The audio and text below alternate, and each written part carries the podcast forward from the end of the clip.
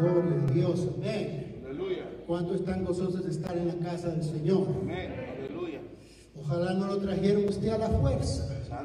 Que usted dijo, yo me alegré con los que me decían, a la casa de Jehová iremos. No diga usted, yo me enojé cuando me dijeron que iba a ir a la iglesia. Sin más retrasar, queremos darle la bienvenida, amén, al Grupo Heller Resplandor de Juárez, Chihuahua. Gloria a Dios. Si puede pasar, amén, Beto, gloria a Dios. Nos da un gusto tenerlo acá con nosotros. Gloria a Dios.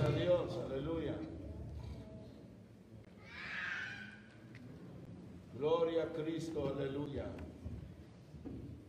Bendito sea el Señor. Gloria a Dios, gloria a Dios, gloria a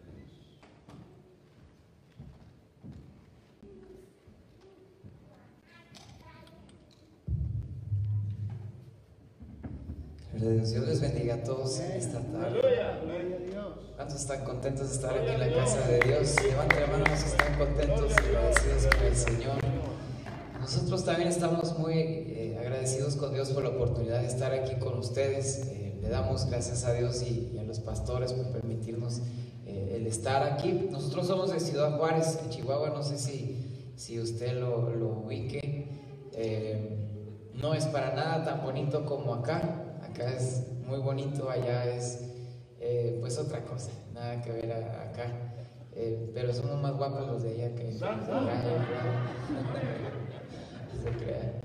y ayer venimos para, para tocar un evento al aire libre organizado por Javi y Lidia Osuna y, pudimos estar ahí participando y pues ahora queremos compartir un poquito de, de los cantos que Dios nos ha dado. Usted no conoce ninguno, eh, pero pues no se preocupe, solamente ahí este quédese ahí tranquilo. Nuestra música está un poquito más juvenil. Eh, no sé si hay alguien que se sienta joven todavía.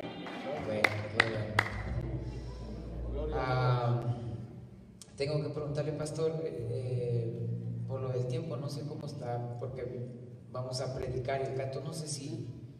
Eh, está en vigilia los hermanos, no se preocupe. Yo tenía planeado si cantábamos unas cuatro y predicábamos, o no sé si unas tres y predicábamos. ¿Cuatro está bien? En caso que pues ya les, empieza a fastidiar nuestra música, pues ahí nos hacen una señal y dejamos de hacerlo. Solo déjenos acomodamos poquito, estamos haciendo unos movimientos.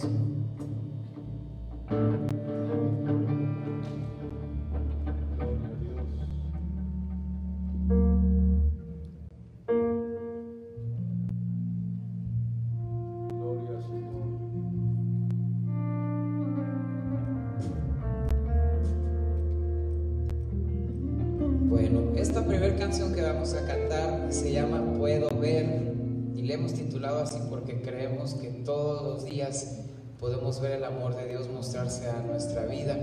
La verdad que no todos los días son fáciles, pero aún en los días difíciles, si uno pone atención, allí va a ver el amor de Dios mostrarse a nuestra vida.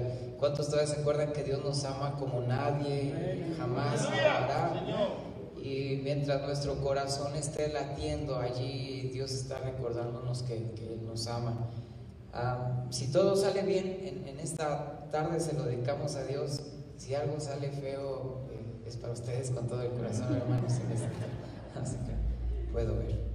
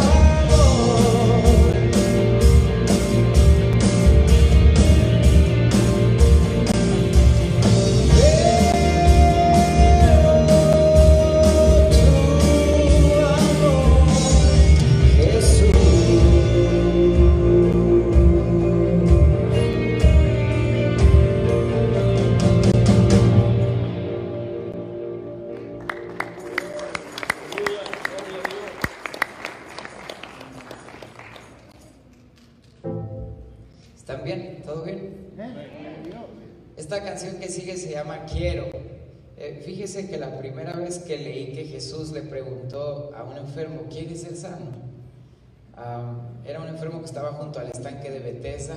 Alrededor del estanque habían muchos enfermos, ciegos, cojos, paralíticos.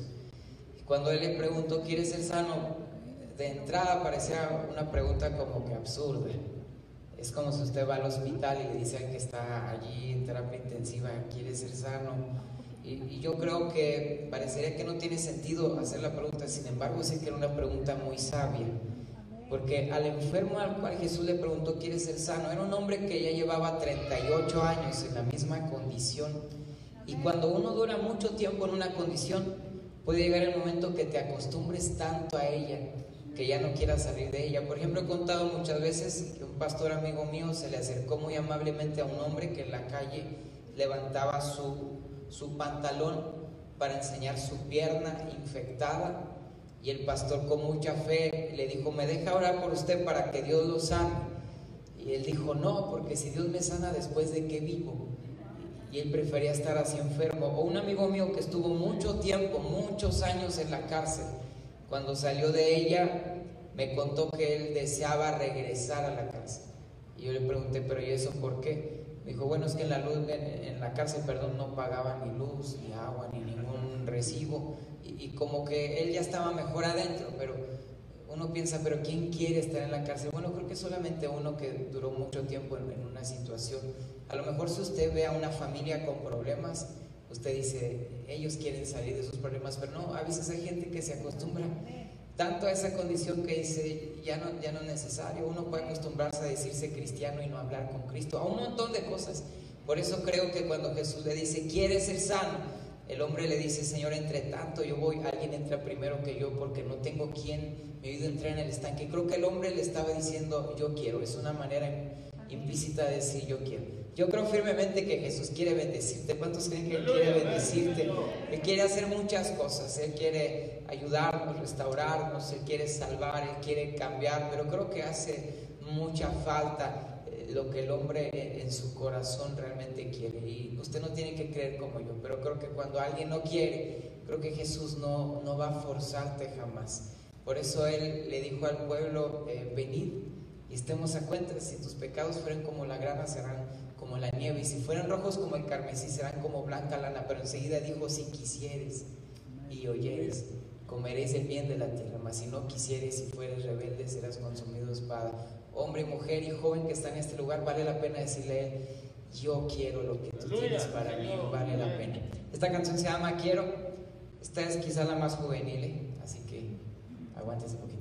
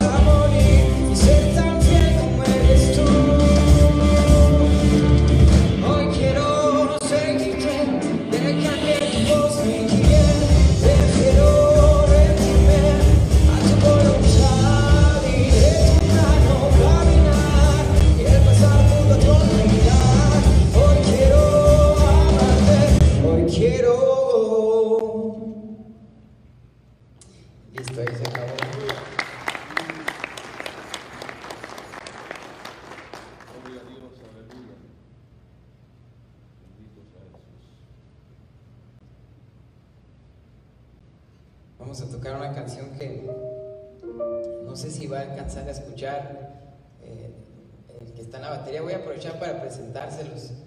El que está en la batería ahí encerrado. Qué bueno que lo encerraron porque él no es muy guapo y creo que entre menos se vea mucho mejor. Si pudieran polarizar los vidrios, yo creo que es, es mejor. Él se llama Eduardo, pero un día tocando una niña le gritó Piwi, Piwi, y no sabemos exactamente por qué. Y desde entonces, la banda tiene 12 años, desde entonces le decimos Piwi, él, él vive en Douglas, Arizona, lo agarramos así, eh, solterito, este, y ahora está casado con sus dos niños, muy feliz, así que bueno, ahí está Piwi en la batería. Y luego ahí enseguida está Eduardo también en el bajo. A él le hicimos el Tiger, le pusimos así desde que lo vimos de cerca por su cabello, sus ojos, que según nosotros son como de un tigre. Y este, así que bueno, ahí está el Tiger también. Tiene poco tiempo de, de casado y, bueno, este, ahí les presento al Tiger en el, bajo. Jonathan Fierro, él eh, durante dos años fue así parte de la banda, luego dejó de tocar con nosotros porque siempre su, su llamado principal, a pesar de que a nosotros nos fascina como, toca la guitarra, es, es pastorear él es pastor allá en Juárez en una iglesia eh, llamada Palabra Viva. Y, entonces, bueno, pues nos sentimos muy contentos de traer a Jonah aquí con nosotros. Jonah en la guitarra, él está casado y tiene su niño también chiquito, que gracias a Dios se parece más a su esposa que, que a él. Mire, yo me llamo Humberto, pero nadie me dice Humberto, todos me dicen Beto. Mi apellido es Madrid. Eh, siempre le digo a la gente también, pues póngame un apodo, véame bien y póngame uno. Pero la gente me ve y me dicen Luis Miguel o Brad Pitt, así como que no me ha convencido ninguno. Estoy también felizmente casado, tengo mis dos niños, eh, Paulita y, y Jeú. Y bueno, eh, déjenme calar algo conmigo. Y, Esta canción que sigue se llama Quédate. No sé si se acuerda que en alguna ocasión iban dos caminos de Maús. Jesús llega con ellos, conversa con ellos, les habla las escrituras y ellos no sabían que Él era Jesús. Pero interesantemente cuando llegan a cierto punto Jesús hace como que se va a ir. Y ellos le dicen, quédate con nosotros, porque se hace tarde y el día ha declinado. Yo creo firmemente que Jesús siempre hace como que se va a ir, pasando enseguida de la gente, esperando que alguien le diga, quédate. Y una vez que tú le dices, quédate, Él va a estar ahí para siempre. Esta canción habla de esto.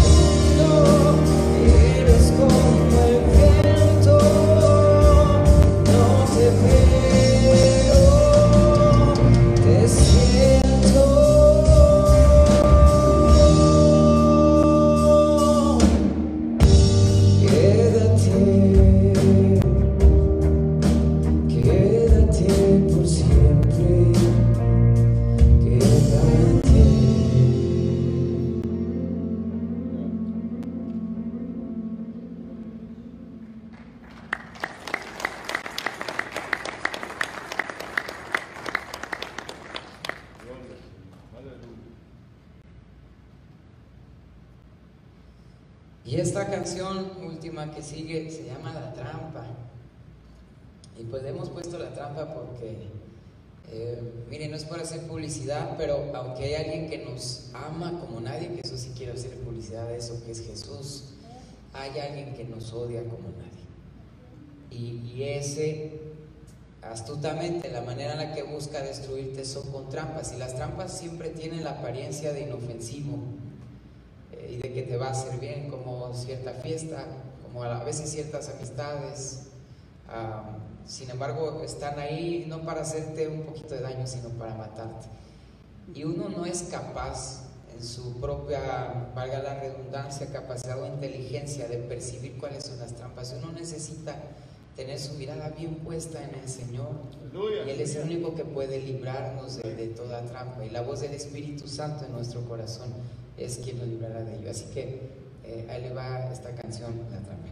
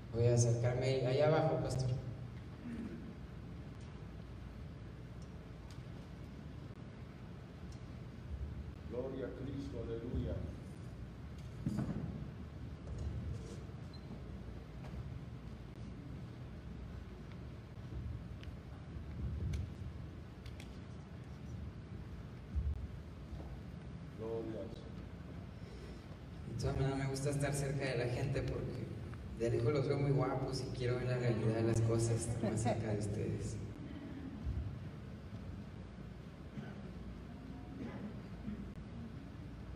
Voy a predicarle algo bien, bien sencillito y, bien cortito. Yo predico bien sencillo. Si usted gusta acompañarme en la lectura de la Biblia, está perfecto. Vaya al Evangelio de Juan, capítulo 15.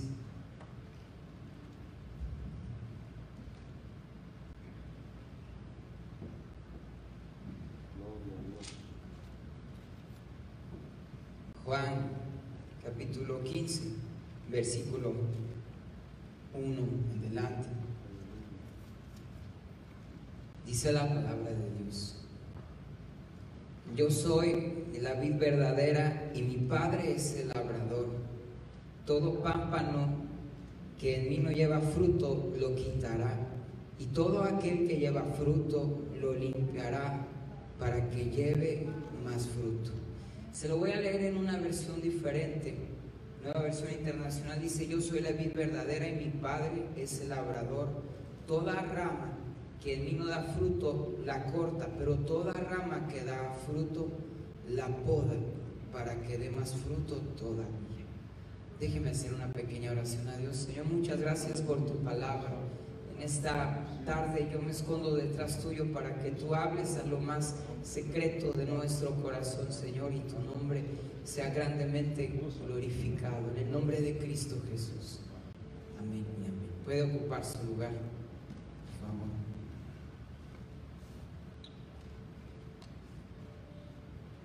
Gloria a Dios. Mire, solamente le pido me preste la mayor de su atención, unos cuantos momentos. Voy a introducirme contando algo que he platicado algunas veces. Un día entró un niño a una dulcería con su mamá y al entrar el, niño puso una carita de que quería todos los dulces que estaban en el lugar.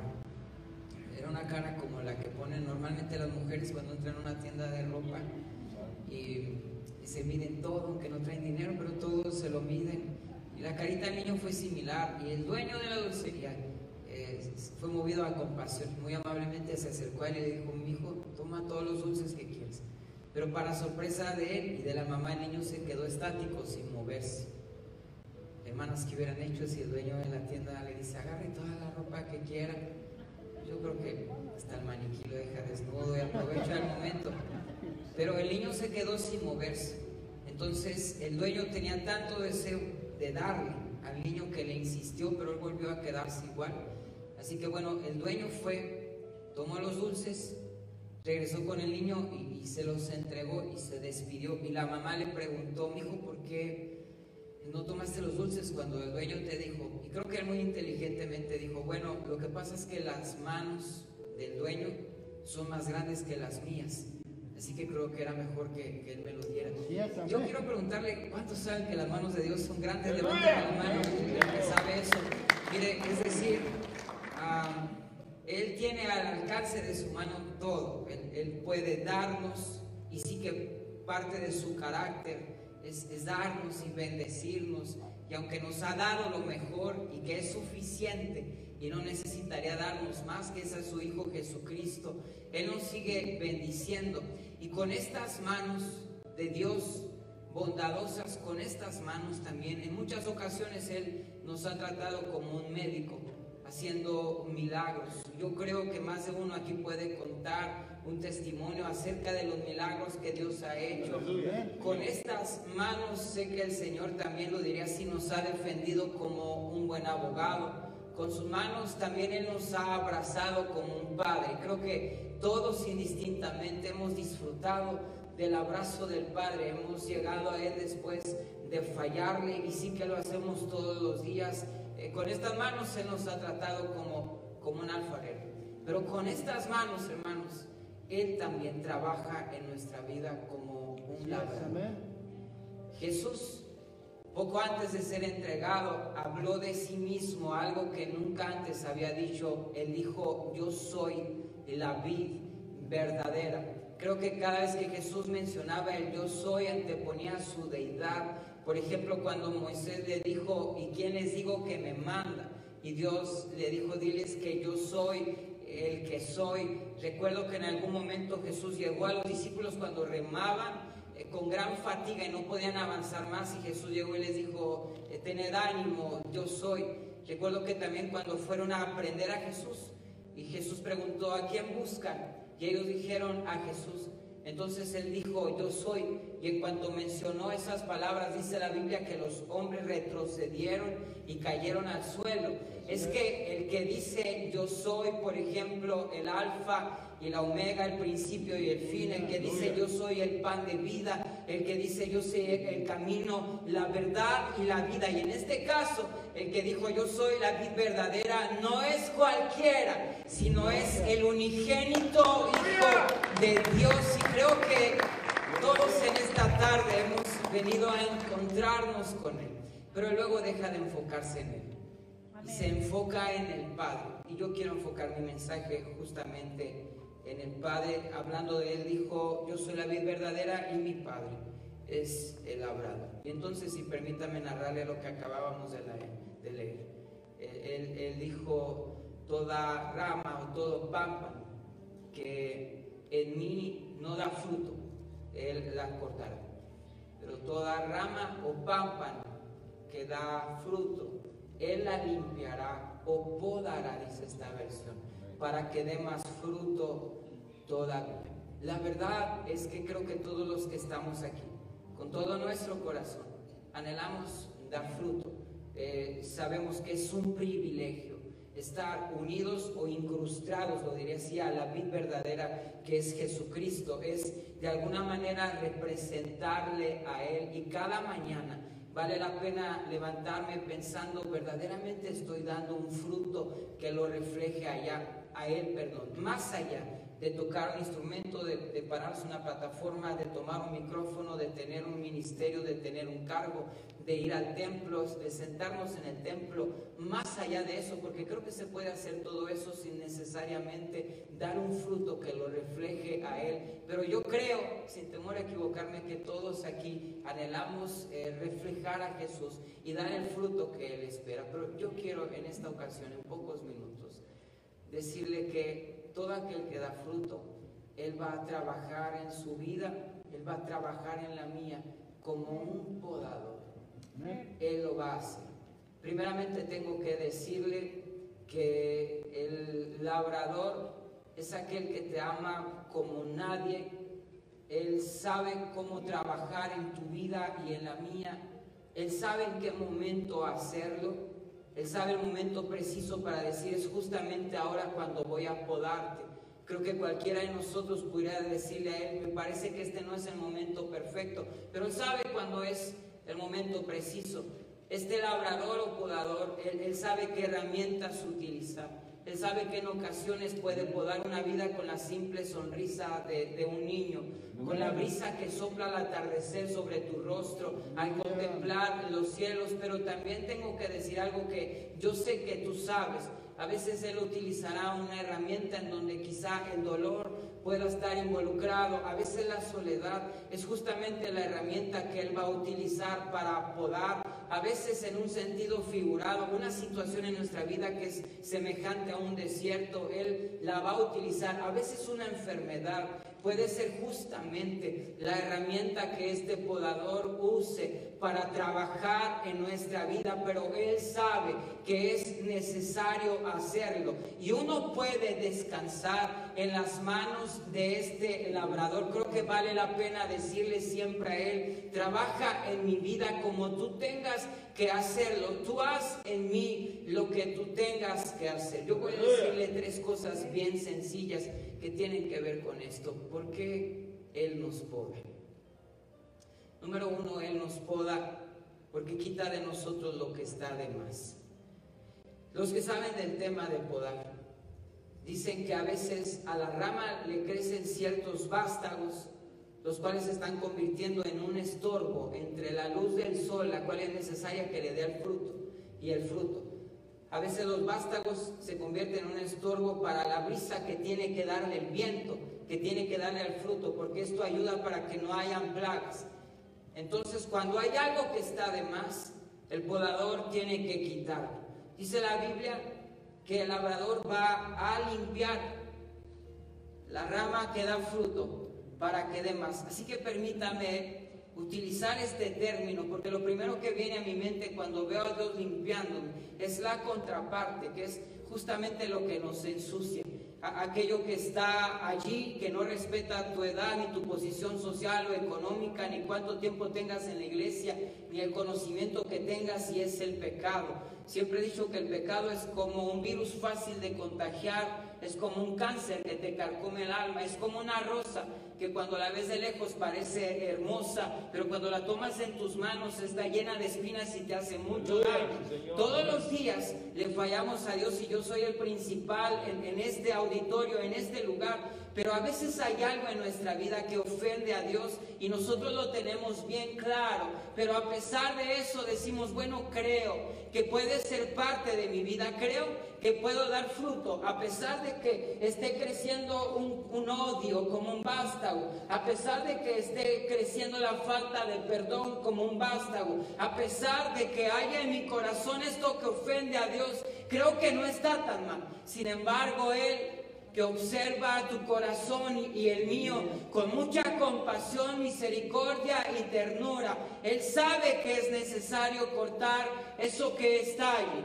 pero también permíteme decirte que Él ha de podar aquello que no es pecado, pero está de más. Desde hace rato dije que no tenías que creer como yo, pero permíteme decirte lo que, lo que hay en mi corazón. La Biblia dice, todo me es lícito, mas no todo me conviene. Creo que hay cosas que, aunque son permitidas, no son convenientes para tu vida. Los que saben de esto dicen que era necesario podar la rama porque cuando está creciendo tantas hojas, entonces causan tanto peso que la rama pierde su forma original. Y los que conocen la vida desde pequeña saben que se está deformando la rama, entonces necesitan quitarlo. Es que hay ciertas cosas que causan peso, por eso la Biblia dice, despojaos de todo pecado y de todo peso que os asedia. Porque creo que hay ciertas cosas, ciertas prácticas, por ejemplo, que tal vez no son pecado, pero en tu vida Dios dice esto está causando peso. Un día Dios le dijo a Moisés, Quita las sandalias de tus pies, porque el lugar que pisas santo es. Las sandalias de los pies es algo tan común, o era tan, algo tan común para ese momento, era algo que todo mundo podía usar y que Moisés seguramente usaba todos los días. Pero va a haber ocasiones que Dios va a decir, quita esto de tu vida, esto tengo que podarlo. Y uno puede decir, pero esto ni siquiera es pecado, esto ni está mal. Y Dios decir, pero en tu caso, está causando cierto peso que te está deformando. Ya no eres el mismo de antes, tu corazón ya no es el mismo de antes, tu actitud ya no es la misma de antes. No sé si se acuerda de David, que cuando está a punto de enfrentar al gigante, prueba andar con la armadura del rey. Pero dice la Biblia que cuando prueba no podía andar con esto. Así que él sabiamente y humildemente decide quitarse la armadura y enfrentar al gigante tal y como él era. Toma su saco pastoril y la onda y así va a enfrentar al gigante. Pero imagínate salir a la batalla con la armadura del rey puesta. Yo creo que iba a causarle envidia a más de uno. Los del ejército al verlo, ese pequeño pastor ahora traer esa armadura, no de cualquiera, repito, sino del rey. Creo que David pudo haber pensado, aunque me cause peso, pero lo voy a hacer así. Voy a enfrentar al gigante así que tiene. De alguna manera lo logro. Pero él entiende que esto es un peso sobre de él y él decide quitárselo. Creo que hay cosas que pueden causarnos un peso y el Señor dice, yo necesito podarlos. Sé que en un caso muy particular, Dios puede decirle a alguno, ese trabajo en tu vida, creo que está causando un peso eh, perdón por contarles esto de mí. Eh, en Juárez me ofrecieron en algún momento ser parte de, un partido político y, me dijeron queremos que, seas un, candidato a diputado. Yo creo me vieron así como guapillo dijeron pues él como que quedaría bien. Se crean. Y recuerdo que cuando estábamos en la mesa, ellos me dijeron, no lo hagas por dinero, pero te vamos a decir cuánto ganarías. Pues era mucho para mí. Y entonces yo le dije a ellos, denme tres días para pensarlo. Me fui a la casa, le llamé al pastor, le llamé a mis papás, eh, le dije a mi esposa. A todos los que les platiqué me dijeron que no. Yo creo que nadie hubiera votado por mí. Me dijeron, no, de una vez, no, ni, ni te metas allí. Ahora yo quiero decirle algo. Hay, hay, quienes son, son pastores, predicadores y políticos y está bien. Yo creo que el, el asunto es hacer lo que Dios te ha llamado a hacer. Pero en mi caso muy particular entendí que Dios me dijo, es, eso no contigo. Si hubiera ganado, hermanos, iba a ganar bien y, y yo anhelo poner un zacate ahí en la casa y creo que lo hubiera puesto fácil. Hasta una alberca, a lo mejor allí. Pero le digo algo, hay ciertas cosas en nuestra vida que aunque a veces parece que, que, le suman, en realidad le están restando. A veces ganando en ciertas cosas perdemos más. Y a veces Dios dice eso está causando un peso. Yo con mucho amor y, y con mucho respeto quiero decirle que a veces uno cuestiona a Dios y le dice, ¿por qué podaste esto de mi vida? ¿Por qué lo hiciste? Y a veces Dios no te va a dar explicación de muchas cosas pero Él sabe que tal vez eso te estaba ya deformando. Y Él siempre sabe lo que va a hacer. A veces se nos olvida lo que mismo Jesús cuenta en esta enseñanza. Apartaos de mí, dijo Él, nada podéis hacer. Y creo que a veces hay tantas hojas, hermanos, que ya no nos dejan observar la vida que es Jesús. Y a veces pensamos que nuestra vida depende de cualquier otra cosa. Y Dios dice, tengo que podarla para enseñarte que tu vida no depende de eso. Tu vida depende de mí, que soy la vida. Mientras, escúcheme, creo que Jesús dice, es cierto, esto puede doler, pero mientras estés conectado a mí, vas a estar bien. Con respeto para algunos jovencitos que han pensado, si pierdo a esa novia, me voy a morir. Si pierdo a ese novio, no voy a poder seguir adelante. No puedo sin ese trabajo. Y claro que Dios te dice, trabaja, es necesario. Pero hay un momento en donde sustituimos a Dios y el trabajo se puede volver como un ídolo en nuestra vida. Alguien puede ocupar el lugar de Dios. De hecho, un mismo ministerio puede volverse más importante en nuestra vida que Dios mismo. Y a veces uno dice es que si yo no me paro detrás de un púlpito a predicar, me muero. Y creo que un día Dios puede decir, yo puedo llegar a permitir que llegues anciano y un día ya no estarás detrás del púlpito. Pero si tú te mantienes en una comunicación íntima conmigo, te darás cuenta que no era esto lo que te mantiene vivo. No es tu activismo lo que te mantiene vivo. Puedes estar muy activo y hacer un montón de cosas, pero si dejamos realmente de prestarle atención y enfocarnos en la vida verdadera, nos vamos a morir.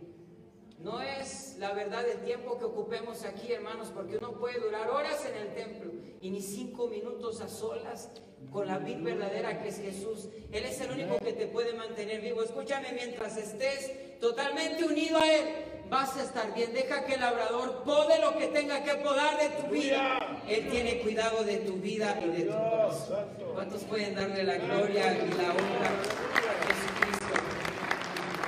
Permítame ir a lo segundo rápidamente. Él nos poda porque tiene un propósito mayor. Me gusta mucho que la Biblia dice que Él podará la rama que lleva fruto para que dé más fruto todavía. Porque según la mente de Dios, siempre se puede más. Dios nunca se va a conformar. Eh, lo que viviste en este punto está bien, pero luego Dios va a llevarte hacia adelante. Yo siempre he dicho, si Dios manejara un auto, nunca vería por el espejo retrovisor, porque Él siempre tiene algo más hacia enfrente. Y a veces uno piensa que esto es lo mejor que pudo habernos pasado. Recuerdo que el pueblo de Israel se sentaban junto a los ríos de Babilonia y ahí lloraban, acordándose de Sión. Y sus arpas con las que adoraban a Dios las colgaron en los sauces. Y los que les llevaron cautivos les pedían que ellos siguieran cantando, pero ellos no querían hacerlo más, que creo que ellos pensaban, ya lo mejor pasó. Escúcheme, una vez me invitaron a predicar a un evento y me dijeron, es de jóvenes. Y cuando entré a ese lugar había casi puros viejitos. Y pensé, esto no va a funcionar. De hecho, uno de mis puntos hablaba del pecado y decía, si pecaste, levántate. Y yo vi a la gente, dije, esta gente ya ni ha de pecar, ¿qué, tentación puede tener? Robarle el bastón a alguien, los dientes a alguien, no sé, que tiene más aumento, algo por el estilo. Y entonces me senté y pensé, voy a cambiar el mensaje antes de que me llamaran, pero me llamaron muy rápido, así que subí y me paré enfrente con cara de seguridad, según yo, y por dentro dije, Señor, ayúdame. Así que empecé a predicar, el tema principal era conquistar. Ese día Dios me habló más a mí de lo que les habló a ellos. Ellos estaban tan atentos y realmente lo creían.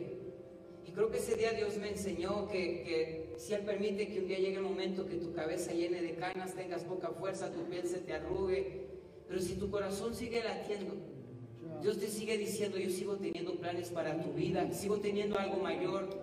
Recuerdo que a Pablo lo daban por muerto cuando lo apedrearon. Y hay momentos en donde la gente te da por muerto, dice, ya, ya se acabó. Porque tengo que decirte que cuando estás en tiempo de poda, creo que no es el momento donde tienes la mejor apariencia.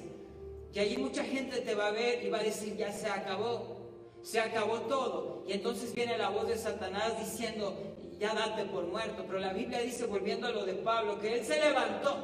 No sé si se sacudió el polvo, si se limpió las heridas, si se sobó un poco, pero dice la Biblia que volvió a entrar a la ciudad. Te hablo a ti que antes de entrar al templo una voz te dijo, ya déjalo así. Lo has intentado un montón de veces, ya no se puede más, lo mejor de tu vida ya pasó. Creo que debes de conformarte. Lo que has vivido es todo. Sin embargo, me encanta porque la Biblia dice que Dios nos lleva de triunfo en triunfo y de victoria en victoria. Él siempre tendrá algo más para ti. Tal vez es oportuno decirte a ti esto. A lo mejor esto que estoy diciendo es para una sola persona en este lugar, pero vale la pena. Levántate y sacúdete el polvo. Aunque hayas vuelto a caer, vuelve a levantarte. Porque es Él el que te dice, vamos, levántate, yo estoy contigo. No importa que la, la, gente te juzgue o te critique. Lo que importa no es lo que la gente diga, sino lo que Él está diciendo. Y si Él dice, levántate, yo aún quiero usarte. Cuando Él levanta a alguien, no hay nadie que pueda vacarlo. Cuando Él respalda a alguien, Él va a mostrar claramente enfrente. Gracias, Señor. Sigue caminando. Entonces Él nos poda porque tiene algo mayor. Se lo voy a decir así. No sé mucho de matemáticas, pero las matemáticas de Dios, a veces para sumarle algo a nuestra vida, primero tiene que restarle algo. Él tenía un plan para llevar a José a este punto. Pero para llevarlo aquí, primero sus hermanos lo dejaron allí en la cisterna. Lo venden como un objeto. Llega como esclavo a la casa de Potifar. Por serle fiel a Dios, lo maljuzgan, lo meten a la cárcel. Estar en la cárcel ha de ser terrible, pero estar en la cárcel injustamente ha de ser lo más. Y él estuvo allí. Pero justamente esto era lo que lo estaba preparando y formando para llevarlo justamente a ese punto. A veces uno quiere llegar de este punto a este inmediatamente y uno se desespera.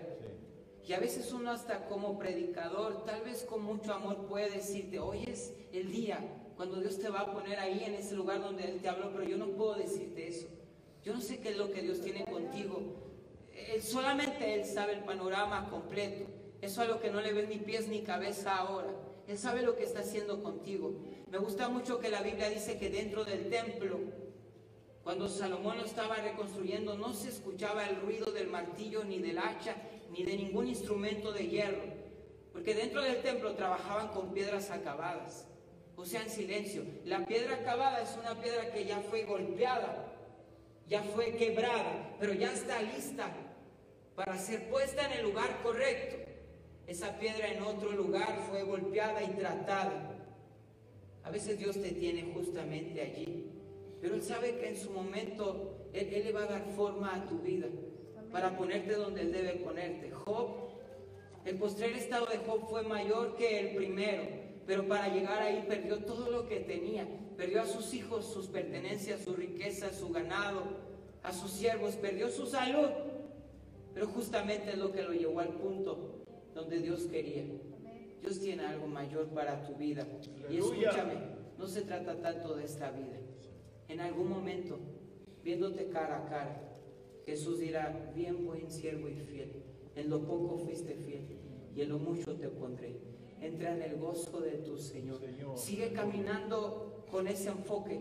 Ahí apunta, ese es el blanco y no te rindas jamás. Cada mañana levántate recordando quién eres tú. Tú eres hijo de Dios y quién está contigo. Haz a un lado cualquier voz que quiere detenerte y frenarte diciendo ya todo se acabó. Levántate y sigue caminando hacia enfrente porque Dios está allí contigo. Dios te está podando, pero Él tiene un propósito mayor. Y voy a lo tercero y con esto voy a acabar. Y gracias hermanos por, por su atención. Hay algo de lo que estoy seguro que vamos a disfrutar en el tiempo de la poda. Y es de la presencia del podador. Sé que, y lo dije al principio, Dios puede podarte a través de, de muchas situaciones que son herramientas para Él.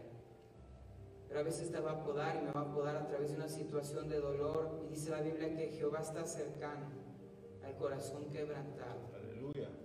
David sabía, dijo esto, aunque ande en valle de sombra y de muerte, no temeré mal alguno porque tú estarás conmigo. Él sabía que en el momento más difícil de su vida, no sabía con cuánta gente iba a contar quizá, porque muchos se pueden ir, pero él sabía que iba a contar con la única presencia que es suficiente para nuestra vida. Una presencia que no puedes comprar en la tienda, que no vamos a adquirir con nuestras fuerzas y que no es por nuestras habilidades y por lo bueno que seamos o no, sino es por su gracia y su misericordia. Y me refiero a la presencia del Señor. Ella es la que marca una diferencia en nuestra vida.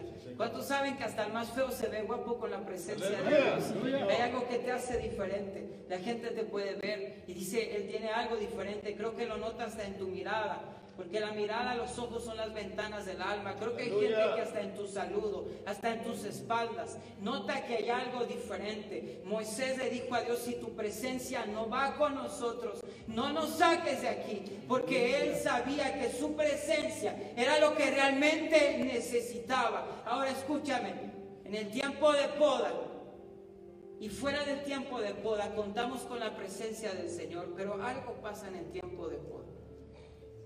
No sé si Él se, se hace más presente o nuestro corazón se vuelve más sensible a Él.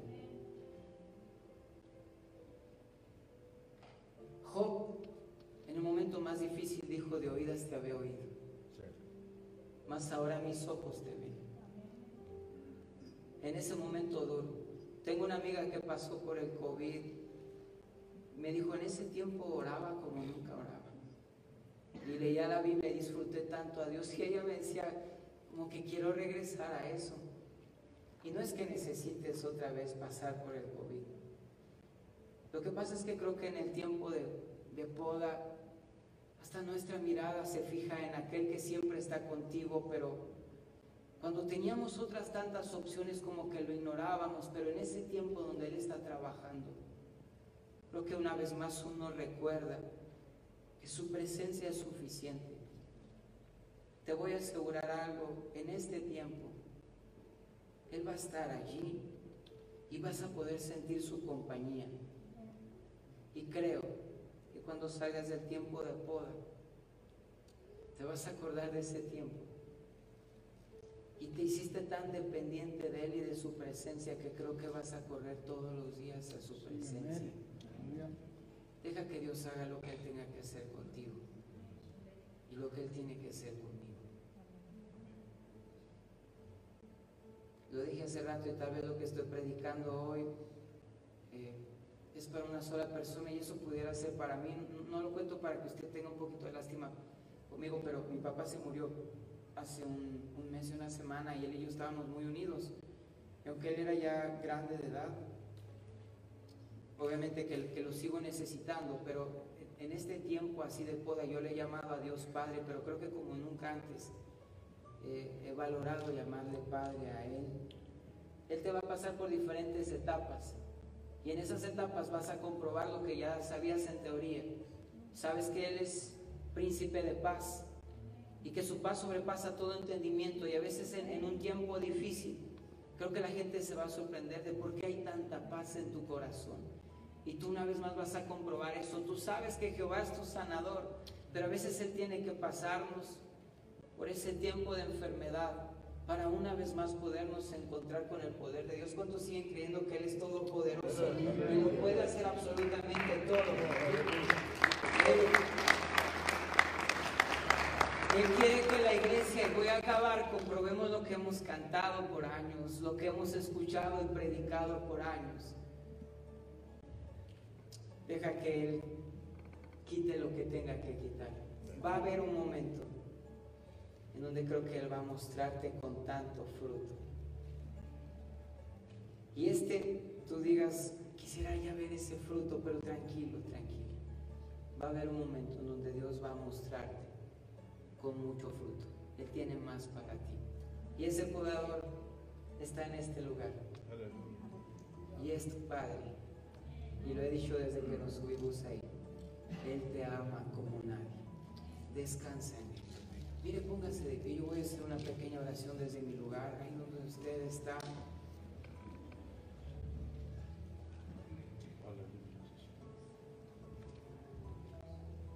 Hágame un enorme favor. Yo no lo quiero forzar ni quiero que usted esté incómodo. Puede levantar sus manos al cielo desde su lugar. Levántelas. A mí me han asaltado tres veces. Pero la segunda vez que me asaltaron levanté las manos. Y uno lo hace como señal de llévate lo que quieras. Y ellos me dijeron, bájalas para que no se diera cuenta la policía que te estamos robando. Le digo algo, es bien bonito levantarlas en señal de bendición delante de aquel que nunca te roba, sino que siempre te está dando. Creo que hoy valdría la pena decirle a Dios, Señor, aquí estoy de la cabeza a los pies, tú, tú poda mí lo que tengas que podar. Yo sé que tú tienes la herramienta perfecta y yo sé que tú me vas a tratar con mucho cuidado y aquí estoy, aquí estoy. Señor, muchas gracias. Gracias en esta tarde porque tú estás aquí definitivamente. Señor, no hay nadie como tú. Nadie nos tratará jamás como tú. Nadie nos va a ver como tú con tanta compasión, con tanta ternura, Señor. Nadie nos conoce como tú. Dice tu palabra que tú conoces hasta el número de los cabellos que hay sobre nuestra cabeza.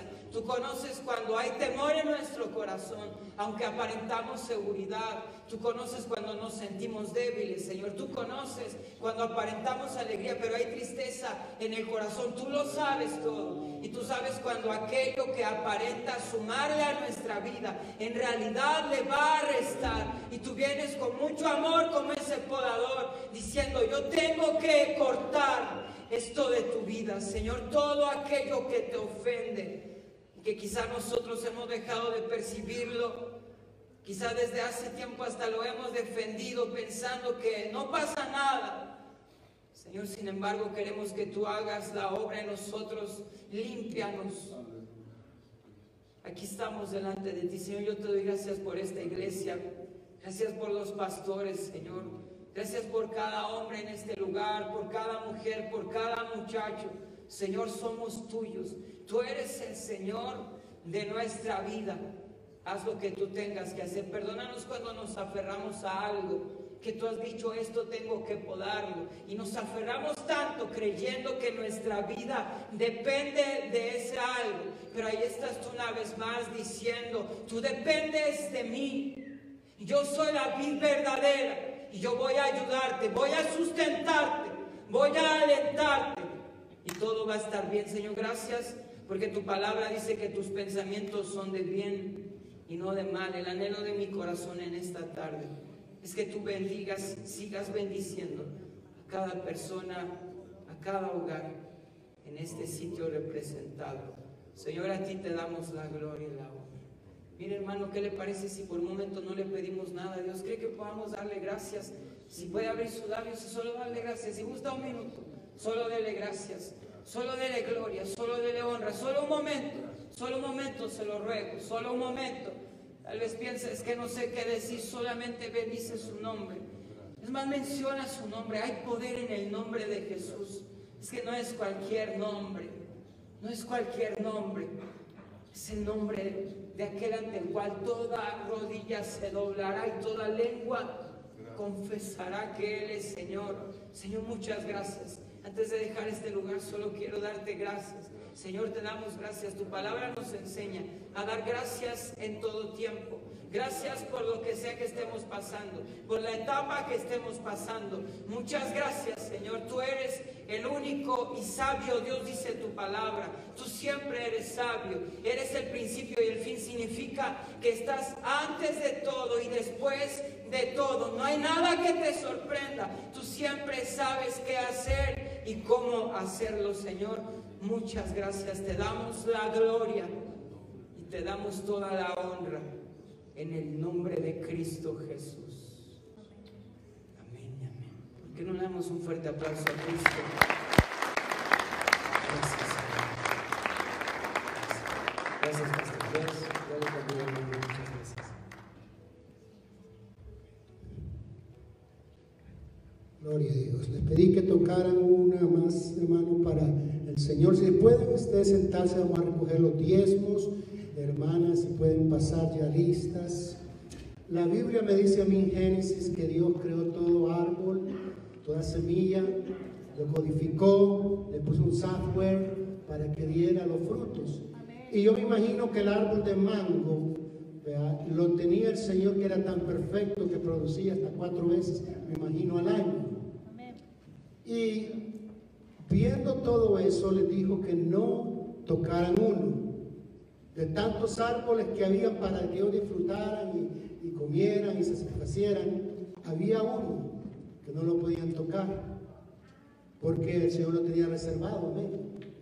Pero ellos decidieron comerse todos los mangos y decidieron comerse también los que no se suponían comer. Y a veces, muchas veces, así nos comemos nosotros el diezmo, teniendo todo lo demás que Dios nos ha bendecido. Voy a pedirle que pasen nuestras hermanas, gloria a Dios. Amén. Cuando estén listos, ahí me dicen.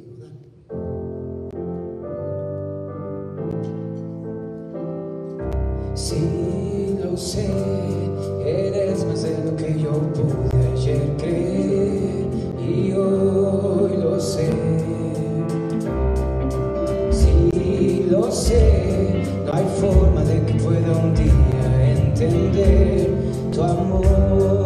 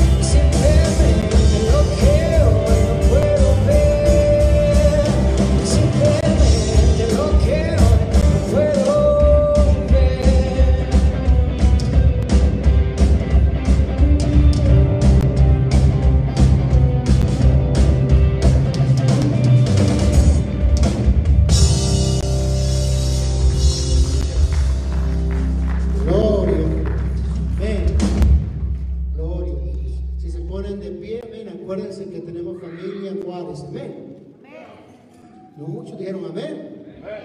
Tenemos la familia también. Vamos a orar por los diezmos. Señor, te damos gracias, Señor, por, Padre, los primeros frutos que tu pueblo deposita, Señor. Gracias, Señor. Yo pido, Señor, que tú le bendigas sus trabajos, que los promociones, Señor, a que puedan, Señor, padres, recibir, Señor, ellos, Padre, esa bendición que tú derramas sobre tus hijas y tus hijos, Padre. Gracias, Señor. Bendigo sus compañías, Señor. Bendigo el trabajo ahí donde están, Señor. Que es de bendición, Padre, para ellos.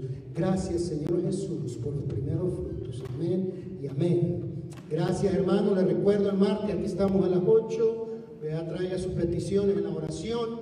El día viernes aquí estamos también. El día martes en San, digamos, los músicos y todo. Así que hay que alimentarse durante la semana. Amén. Vamos a despedirlo, gloria a Dios. Me menciona, hermano Beto, que, que allá trae alguna música, amén, de aquellos que quieren comprar un CD, participar y ayudar a ellos, son bienvenidos. Entonces, cuando vaya saliendo, amén, ayudemos ahí también al grupo, amén. Vamos a despedirnos. Padre, te doy gracias, Señor, por mis hermanas y mis hermanos. Gracias, Señor, por aquellos, Padre, que vinieron, Señor. Pedimos, Espíritu Santo, que tu palabra, Señor, se quede en nuestro espíritu, Señor que tú eres el que poda nuestra vida, porque nos quieres ver mejor, Señor. Nos quieres que llevemos, Señor, fruto al 100% y aún más, Padre. Yo sé, Señor, que tú nos amas tanto, Padre. Bendigo a sus hijos, bendigo a su familia, que el rocío de Jehová cada mañana, Señor, cuando se levantan, venga sobre las vidas y la familia de ellos, Señor. Gracias, Señor Jesús. Amén y amén. Gracias por estar con nosotros, Javier. Te agradecemos ahí. Dios les bendiga. Se saludan todos en el Señor. Amén. Aquí pueden visitar. Amén.